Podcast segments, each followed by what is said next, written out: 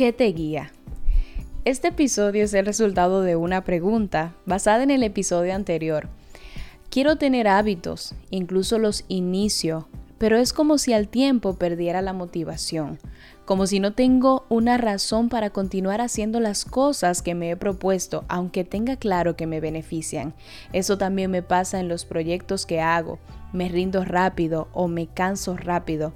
Siento que mis emociones toman el control. Esto puede tener muchas diferentes respuestas, pero yo decidí responder con otra pregunta. ¿Qué te guía? Hello, yo soy Ana Morillo y bienvenidos a este espacio donde hablaremos sobre Dios, sobre ti y sobre mí. ¿Qué te guía? Esta pregunta me la he hecho en momentos esenciales de mi vida y creo que ha sido una de las mejores preguntas, porque partiendo de la respuesta a ella podemos resolver situaciones como esta que te comenté en la pregunta inicial. Y es que todos tenemos algo que guía nuestras vidas. La palabra guiar significa mover, empujar, conducir o direccionar. Así que cuando nos detenemos a ver detalladamente esta definición, vemos la importancia de la misma, porque la respuesta que des a la pregunta ¿qué te guía? se traduce en esto es lo que me mueve, me empuja, esto es lo que me conduce o que conduce lo que soy o me direcciona. He escuchado a muchos decir, a mí me guía Dios, pero si son realmente sinceros y evalúan su manera de vivir, sé que encontrarán pasos dados a la ligera y sobre todo dados por guía de cosas que no tienen nada que ver con Dios. Por ejemplo, a muchos puede que los guíe su pasado. A pesar de estar en una nueva vida en Cristo, todo lo que hacen está afectado por lo que han pasado. Las relaciones que forman se ven afectadas porque las llevan acorde a lo que han vivido y no se han detenido a sanar y superar. Es por esto que no ven avance en las áreas que actualmente tienen activas en sus vidas, porque simplemente se están dejando guiar por un pasado el cual no han podido asimilar, sanar, superar y utilizar para no repetir. A otros los guía el temor, sus temores pueden ser el resultado de una experiencia traumática, de falsas expectativas, de haber sido criados en un hogar de disciplina rígida o incluso de una predisposición a la falla. Cualquiera que fuera la causa, las personas condicionadas por el temor pierden oportunidades porque temen aventurarse a emprender cosas y cuando se atreven a dar un paso, se quedan ahí, en lo seguro, porque están predispuestos a fallar si siguen avanzando. Y tal como leí en una ocasión, el temor es un tipo de cárcel que tú mismo te impones, impidiéndote llegar a ser lo que Dios desea que tú seas. Pero hay algunos que los guía la necesidad de ser aceptados o impresionar, y más en este tiempo donde las apariencias son más mostrables y las realidades más fáciles de ocultar. Entonces vives cada día tratando de encajar en una realidad perfecta que te muestran los demás, comparándola con tu realidad no tan perfecta y persiguiendo mostrar lo que no eres para impresionar o encajar con un círculo o una persona que realmente pocas veces estará interesado en ti realmente. O quizás son de aquellos que permiten que las expectativas de sus padres, cónyuges, profesores o amistades controlen sus vidas, buscando aceptación de quienes a veces es imposible agradar, mostrando una carencia que necesitan sanar y suplir en el Señor en vez de permitir que ésta los guíe.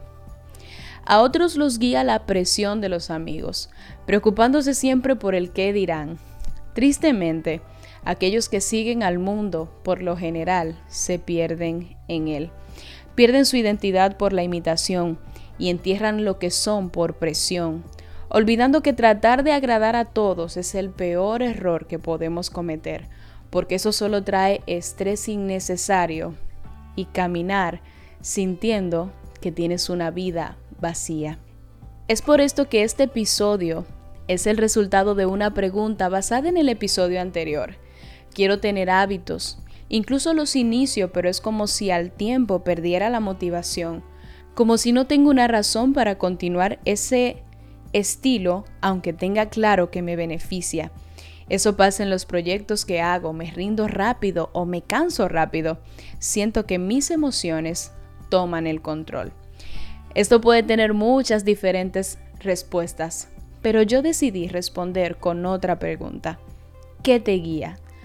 Porque tu estabilidad, productividad, control integral de todo lo que eres, sientes y haces está estrechamente relacionado con aquello que te guía. Les voy a contar un poco acerca de mi experiencia con este tema, de lo que en ocasiones ha guiado mi vida. Yo les comenté en el primer episodio acerca de mi historia y del hecho de que no me crié con mis padres, o por lo menos no la mayor parte del tiempo, ya que salí de casa muy temprano.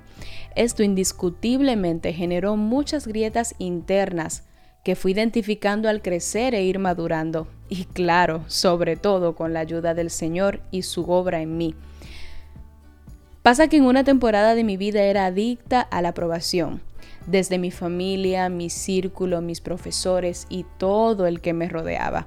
Sentía que necesitaba la aprobación de esas personas para sentirme bien y sentir que estaba viviendo bien.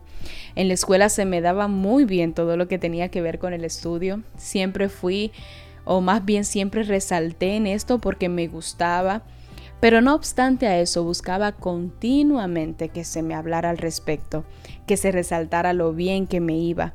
En casa perseguía lo mismo y en cada círculo, incluyendo la iglesia hasta que el Señor me hizo entender que debía cambiar esta conducta que se había desarrollado en mí, basado en carencias que necesitaban ser llenas en Él, para así sanar y poder impedir que la búsqueda de aprobación guiara mi vida porque al no tenerla sentía que no era nadie y esto hacía que mi vida fuera un constante desastre, sentimientos fluctuantes, era un caso realmente triste y que al superarlo ahora puedo ver cómo afecta tanto a los jóvenes y a muchos que he tenido la oportunidad de tratar.